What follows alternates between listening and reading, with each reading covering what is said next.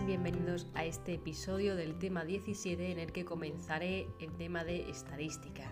Es evidente que la estadística no la puedo enseñar ni explicar si no hay un gráfico o una imagen delante, así que lo que voy a hacer básicamente es definir los conceptos, que es lo que pueden salir en el examen, y eh, recomendar un canal de YouTube que es el canal de eh, matemáticas profe Alex que este señor, eh, que no sé muy bien de qué parte de Latinoamérica es, me ha salvado un poco el culo respecto a la estadística, porque yo soy malísima, pero malísima en matemáticas, sobre todo, eh, bueno, estadística se me daba bien, pero obviamente lo he olvidado.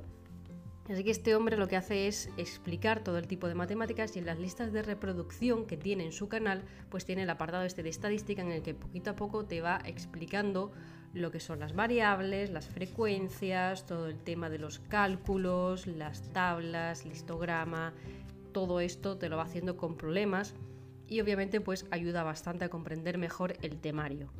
Así que, según que lo que nos pide el temario, hay que tener en cuenta, en primer lugar, qué es la población y el individuo en la estadística.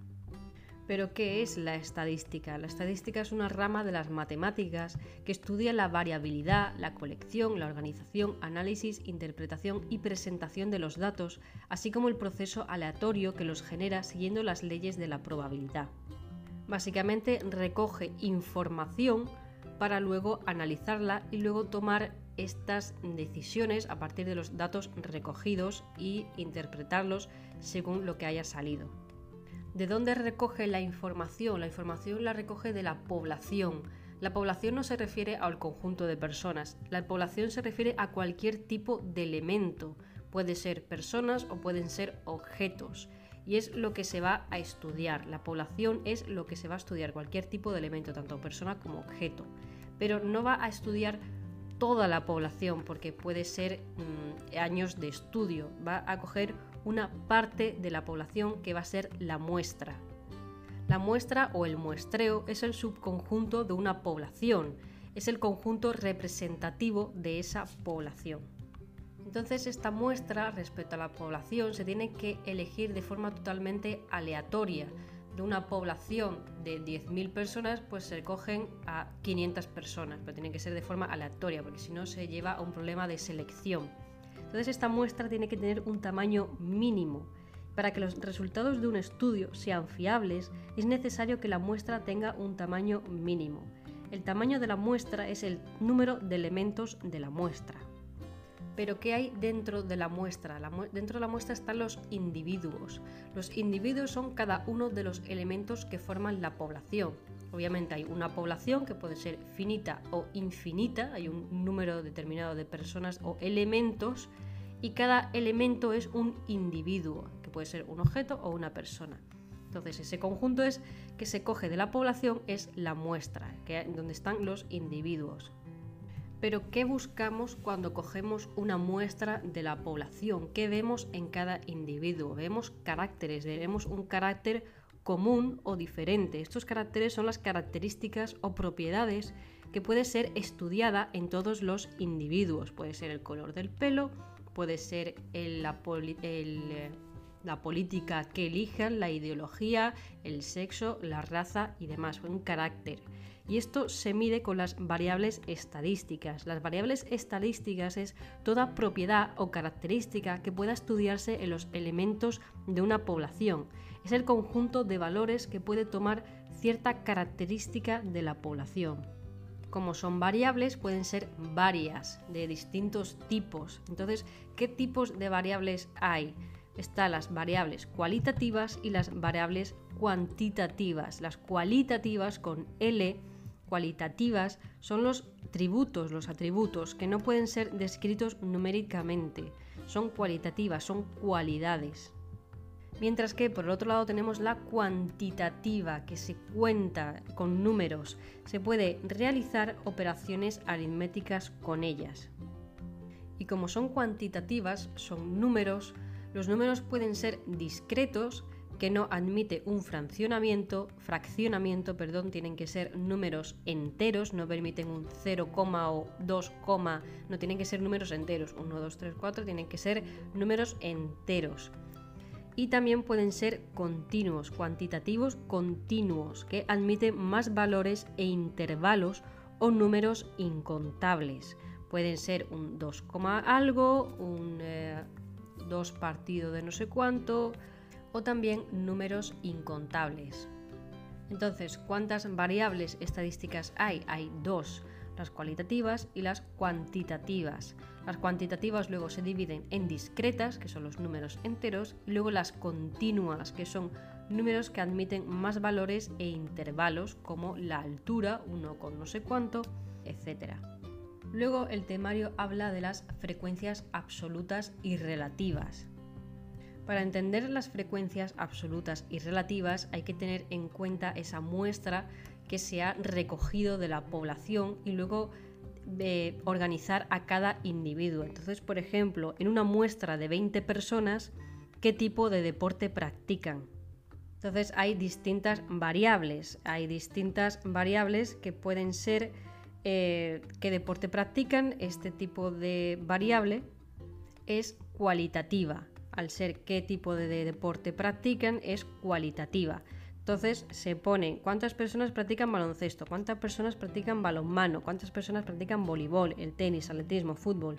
Entonces, el número de personas que practican uno de los deportes es la frecuencia absoluta, el número de veces que se repite un dato o aparece.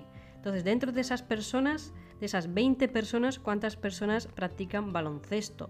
El baloncesto lo practican cuatro personas. La frecuencia absoluta es 4, porque practican cuatro personas el baloncesto. Del voleibol otras cuatro. El tenis practican dos personas. Todos esos son valores absolutos, frecuencias absolutas. Y eso se va a representar con la letra F minúscula y un 1. La frecuencia absoluta como número de veces que se repite un dato cuántas personas hacen tal o cuántas personas son tal, se representa con la letra F minúscula.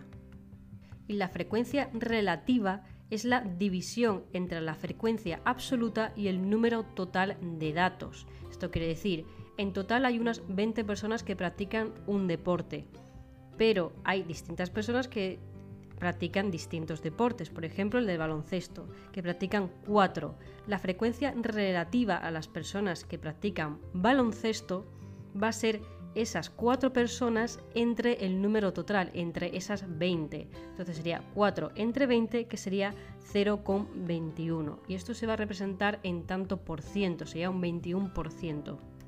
La frecuencia absoluta de las personas que practican baloncesto es 4 y la frecuencia relativa es 0,21. La frecuencia relativa se va a representar con una H minúscula y un 1.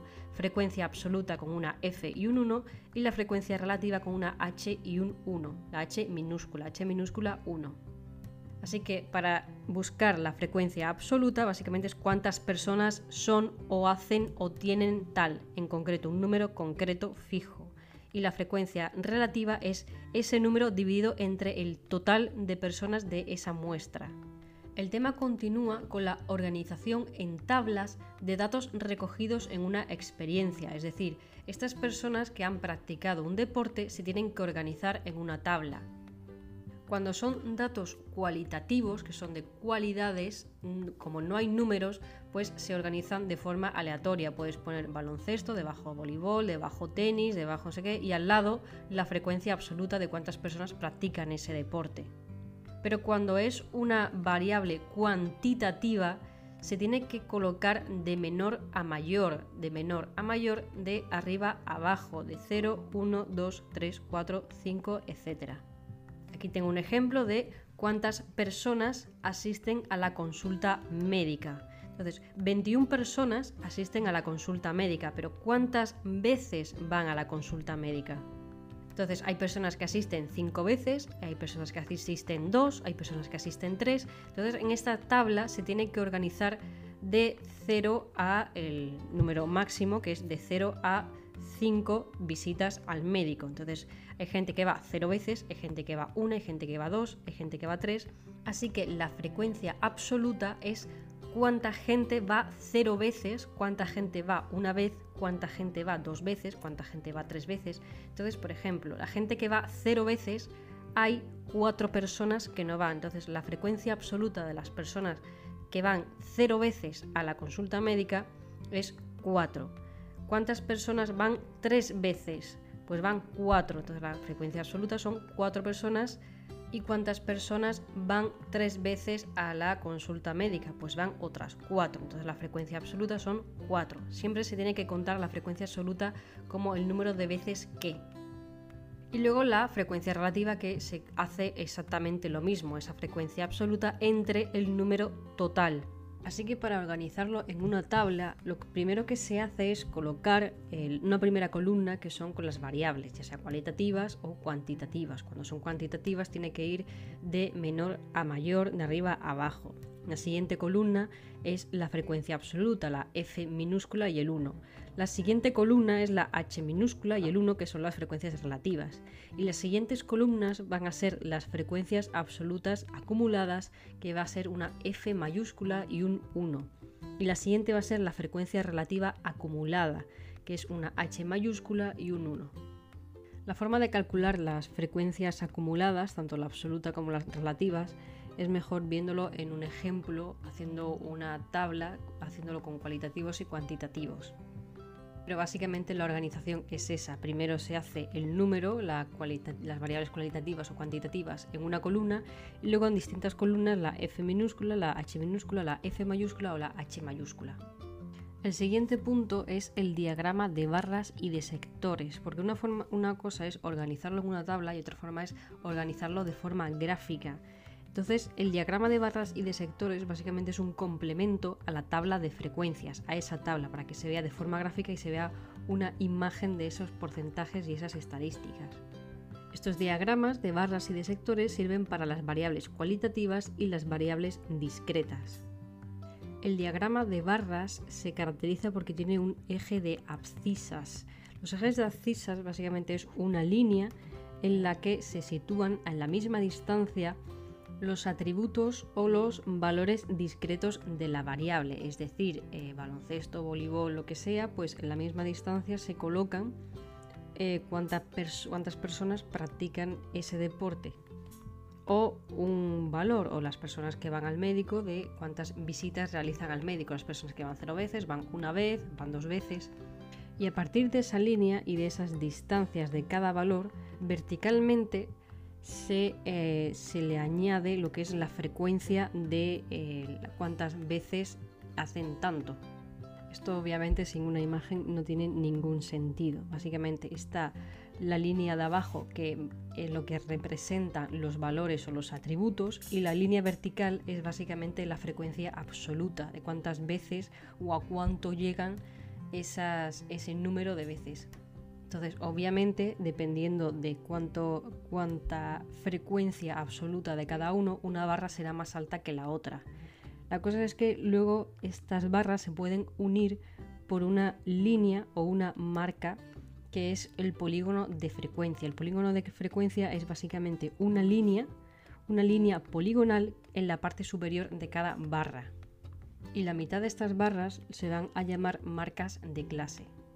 Así que hay que tener en cuenta en el diagrama de barras lo que son los ejes de abscisas, el polígono de frecuencia y las marcas de clase. Luego está el diagrama de sectores, que se hace un diagrama pero de forma circular. Es dividir el círculo en sectores circulares de manera que los grados correspondientes a cada sector se obtengan a partir de las distintas frecuencias absolutas y sean proporcionales, es decir, que el total sea ese número en total de la muestra. Como es circular, no se puede calcular en por ciento, no es como la frecuencia relativa, se tiene que hacer en grados. Así que lo que se hace es coger la frecuencia absoluta, el número de veces que, eh, multiplicado por 360 y dividido todo eso entre el total de casos. Es como la frecuencia relativa, pero solamente multiplicándolo por 360 y el resultado te lo tiene que dar en grados y esos grados pues se aplican al círculo. También saber lo que es un histograma. El histograma básicamente son estos diagramas de barras y de sectores, ya que es la representación gráfica de una variable continua o discreta. Es la agrupación de datos en intervalos. Los intervalos básicamente son las variables agrupadas y la marca de clase es la media de esos extremos, cuando son intervalos entre dos números entonces en el histograma el eje de abscisas es donde se levantan rectángulos cuyas bases serán la amplitud de los intervalos y cuyas alturas serán proporcionales a las frecuencias absolutas de cada intervalo. En este histograma lo que son las barras están pegadas, mientras que en el diagrama de barras las barras están separadas. Entonces el histograma básicamente es un intervalo. Los intervalos es la altura, por ejemplo, de 1,50 a 1,60, pues eso es un intervalo.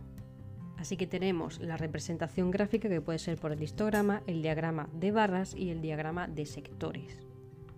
El siguiente punto son las medidas de tendencia central. Tendencia central, ¿por qué?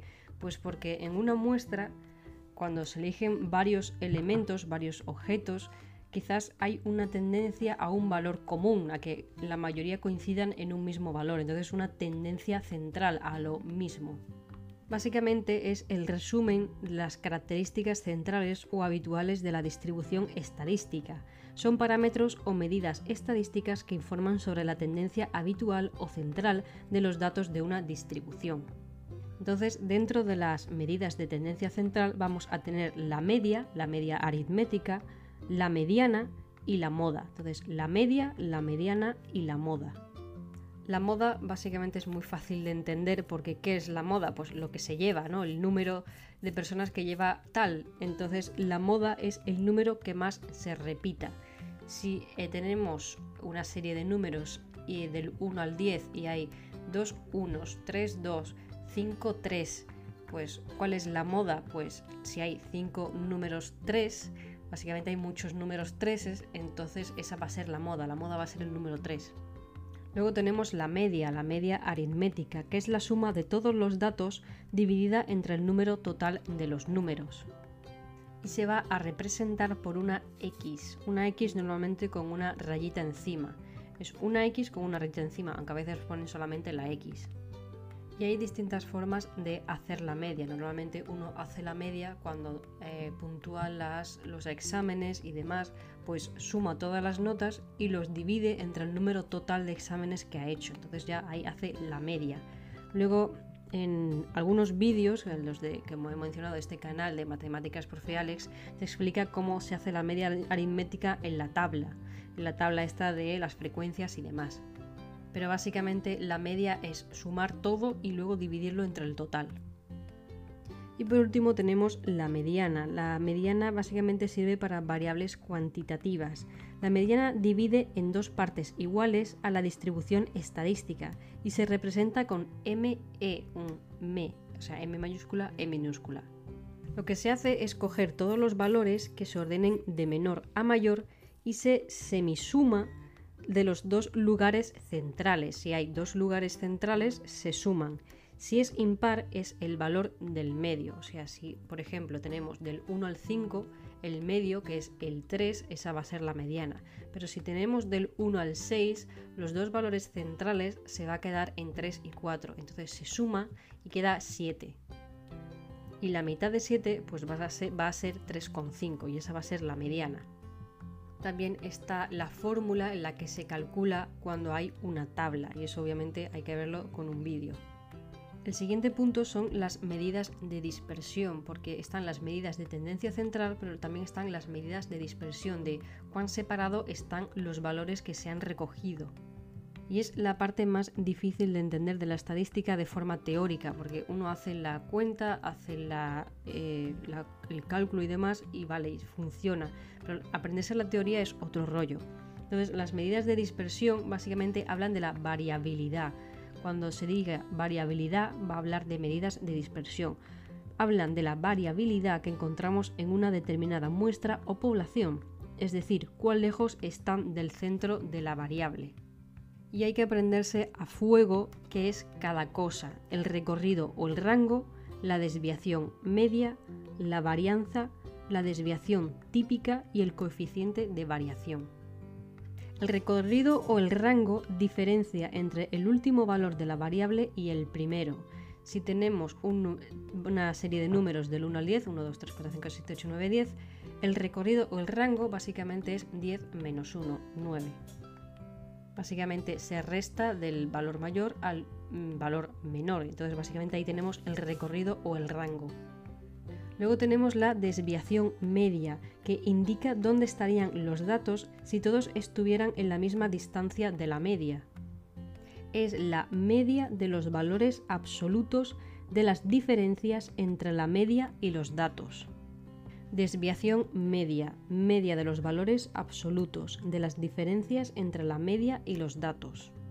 El siguiente punto es la varianza. La varianza se puede calcular, se puede hacer a, través de la tabla, pero obviamente en el examen no te van a poner una cuenta, no te van a poner nada, así que hay que aprenderse la teoría, que es la varianza. La varianza es la media del cuadrado de las desviaciones. O sea, hay una desviación, pues es la media del cuadrado que se hace una cuenta, pues hacer el cuadrado de esa cuenta, pues es la media de ese cuadrado de las desviaciones. Y eso es la varianza. Esta varianza básicamente estudia la separación de los valores, cuántos valores están distribuidos. Entonces, cuanto mayor es la varianza, mayor es la separación entre los valores.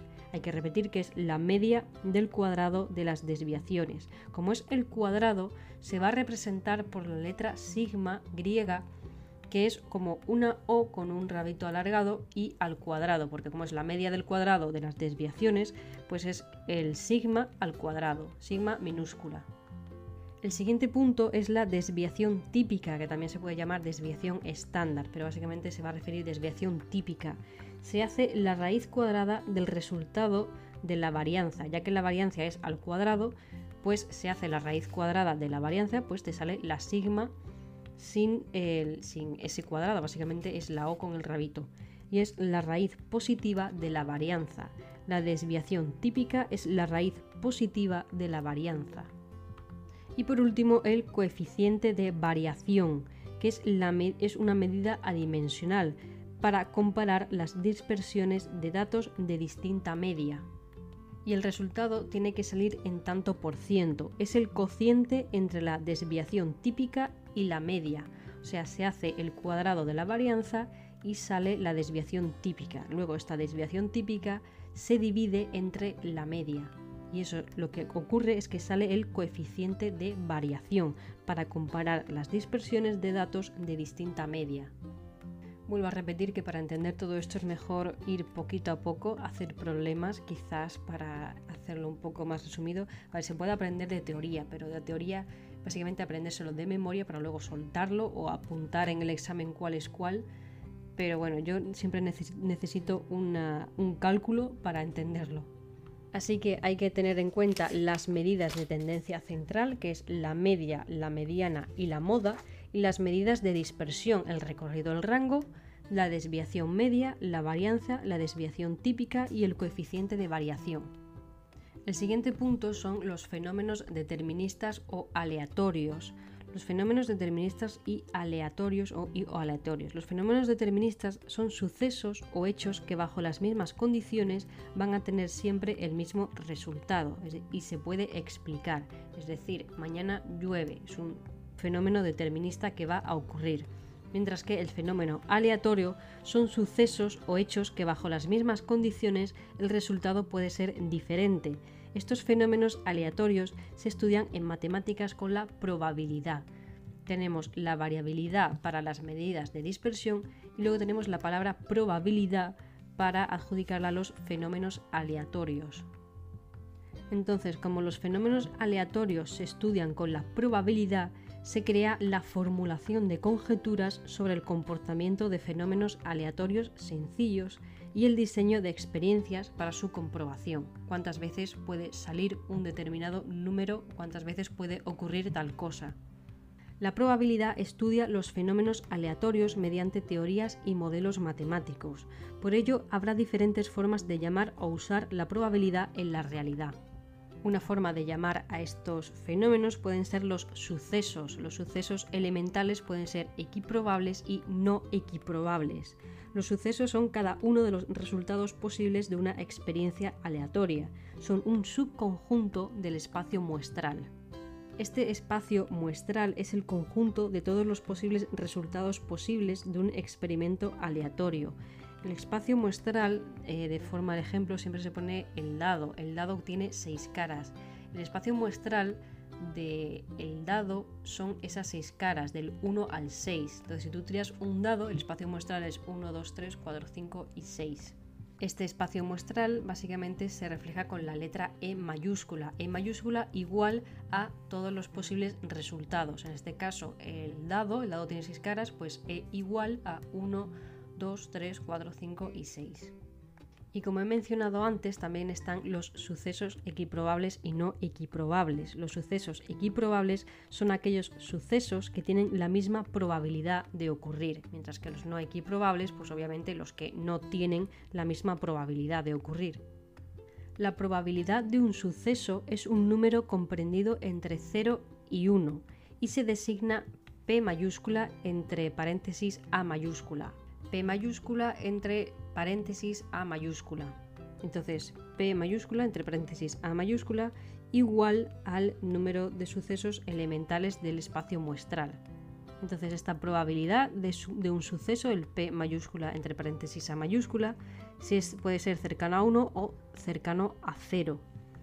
El suceso, la probabilidad de un suceso es P entre, entre el paréntesis A, pero esa A puede ser el suceso elemental.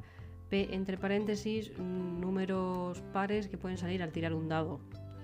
Entonces es P entre paréntesis número de tal igual a 1 partido del número de sucesos elementales del espacio muestral. Todo esto, obviamente, repito, hay que mirarlo con un vídeo explicatorio e imágenes y gráficos. También tener en cuenta el tema de la ley de los grandes números o la ley del azar, que afirma que al repetir un experimento aleatorio un número de veces, la frecuencia relativa de cada suceso elemental tiende a aproximarse a un número fijo llamado probabilidad de un suceso.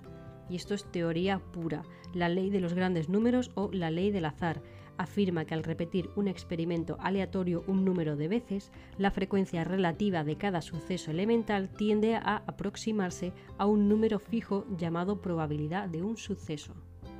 Y como ya he dicho antes, la probabilidad de un suceso es el número de veces al que se aproxima su frecuencia relativa cuando el experimento se repite un gran número de veces.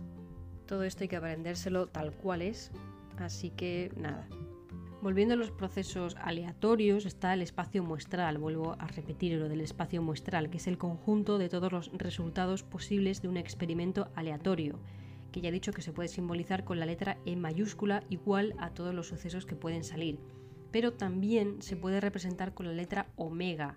La letra omega es como una herradura, entonces tiene la letra E o la letra omega.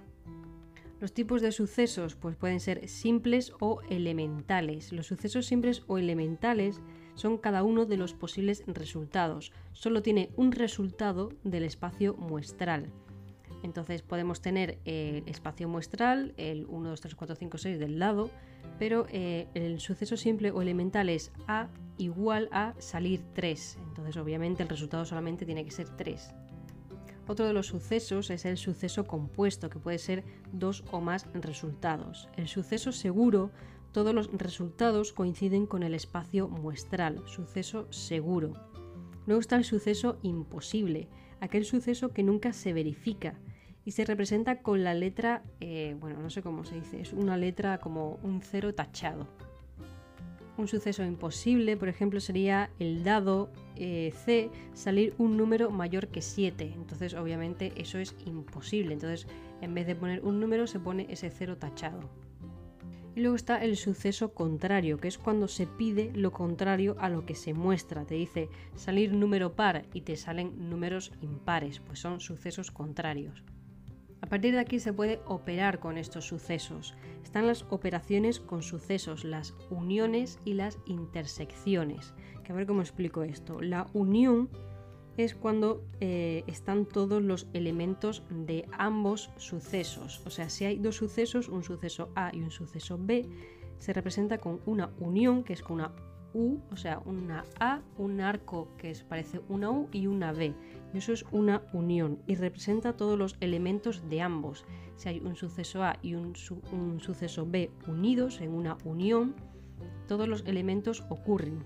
Pero si hay una intersección, una A mayúscula, un arco hacia arriba y una B mayúscula, los, son los resultados comunes de ambos.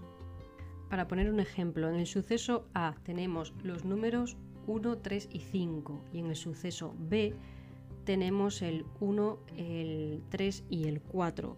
La unión de A y B serían todos los elementos, mientras que la intersección son los resultados comunes. Si en el A he dicho 1, 3 y 5 y en el B he dicho 1, 3 y 4, los comunes son el 1 y el 3. Esto vuelvo a repetir que hace falta un vídeo para explicar. Estas eh, intersecciones pueden ser incompatibles o compatibles. El siguiente punto es las tablas o los diagramas de árbol sencillo. Las tablas, eh, bueno, si uno hace ya las tablas de estadística, básicamente puede hacer cualquier tabla. Luego tenemos los, eh, los diagramas de árbol sencillo. Los diagramas de árbol sencillo, eh, obviamente se necesita una imagen para entenderlo, pero voy a intentar explicarlo. Básicamente es como, a ver, si uno dice, tiene, uno tiene una moneda, ¿no? Entonces, ¿qué probabilidad hay de que salga cara o cruz? Pues hay un 50% de probabilidad de que salga cara o cruz. ¿Cómo se representa en un diagrama árbol? Básicamente, se hacen como dos caminos distintos en el que un camino eh, señala a cara y otro camino señala a la cruz. Y, esa y ese camino se divide en uno partido de dos, básicamente la mitad. Entonces, si hacemos un diagrama árbol de una moneda, de la probabilidad de, una moneda, básicamente se hacen dos ramas y cada rama básicamente es un medio, porque son las dos probabilidades, la mitad. En cambio, si se hace un diagrama árbol de un dado, hay seis posibilidades, entonces se hacen seis ramas, partiendo del mismo punto. Y cada rama, obviamente, se va a dividir eh, en seis, uno partido de seis. Cada rama va a valer uno partido de seis.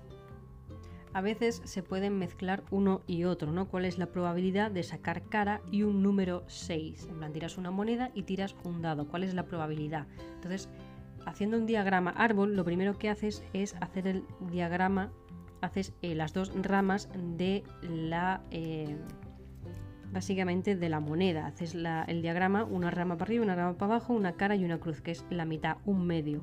A partir de cada rama salen seis ramas distintas que representan al lado. Entonces tenemos la primera rama que son dos y a partir de esas dos otras seis arriba y seis abajo. Entonces tenemos un medio y un sexto. Entonces eso se multiplica, un medio por un sexto, por un, sexto se multiplica y es un doceavo. Entonces se escribe en decimal o en porcentaje. ¿Cuál es la probabilidad de sacar cara y un número 6? Pues la probabilidad es de 1 entre 12. Y por último tenemos el cálculo de probabilidades mediante la regla de Laplace, Laplace en experimentos sencillos. Como ya he mencionado, el tema de los sucesos se escribe con P entre paréntesis A mayúscula. Entonces la, regla de Laplace, se, o sea, la fórmula es ese P eh, entre paréntesis A mayúscula igual a casos favorables a A, a lo que haya dentro de los paréntesis, partido por el total de casos posibles. La P básicamente, como significa probabilidad, es la probabilidad de, y entre paréntesis, lo que suceda. La probabilidad de que salga cara o cruz, igual al número total de probabilidades en las que puede salir cara o cruz, que es una probabilidad, ya que solamente hay una cara o una cruz, partido por el número total que de las caras que hay, que hay dos. Entonces, 1 partido de 2 básicamente es pues, la mitad, 0,5. Entonces, eh, P entre paréntesis, mm, probabilidad de que salga cara, pues 1,5 es bastante sencillo, es lo mismo que el tema de los sucesos, o sea, es el P que la probabilidad y entre paréntesis el, la probabilidad de que salga tal, la probabilidad de que sea tal, igual al número de la probabilidad partido por el número total. Y esto yo me estoy partiendo muchísimo los cuernos porque es que explicarlo sin una imagen es muy difícil. Entonces, bueno, yo solamente espero que la teoría se haya entendido porque para entender yo la teoría necesito que haya una imagen, así que bueno, mejor que se busque y demás. Lo último, decir que eh, hay algunas cosas de teoría, buscar eh, más cosas como el contraste de hipótesis, que es la metodología para diseñar experimentos que garantizan que las conclusiones que se extraen son válidas y además sirve para comparar las predicciones resultantes de las hipótesis con las dadas observadas, eso es el contraste de hipótesis. Y ya el tema de los experimentos compuestos, los experimentos sencillos, los sucesos y nada, y ver muchos canales de YouTube que siempre hay una persona que lo hace todo de forma gratuita, que te ayuda y te explica todo de forma maravillosa. En este caso no soy yo, sino otras personas que se encargan. Así que bueno, como seguramente pregunten todo teoría, raramente te van a poner un problema, lo dudo bastante, aparte de que utilizan símbolos, se utilizan símbolos griegos y dudo mucho que la tipografía de los exámenes permitan símbolos griegos, seguramente salga alguna imagen rara, seguramente sea todo teoría. Como mucho, no sé, la última pregunta del año pasado me acuerdo que te preguntan qué era la moda. La moda de una serie de números, te ponía una serie de números y tenías que decir cuál era la moda, pues obviamente el número que se repetía más veces. O sea, era bastante sencillito. Por lo demás, las medidas de dispersión, que es lo único difícil. Y bueno, pues esto, esto es estadística y la madre que los parió todos. la maldita estadística, que realmente es fácil, es bastante fácil, solamente hace falta ir muy poquito a poco. Así que nada, espero que haya servido de algo y bueno, eso, hay que básicamente aprenderse las definiciones, que aunque sea todo muy gráfico, muy tal, definiciones y ya está.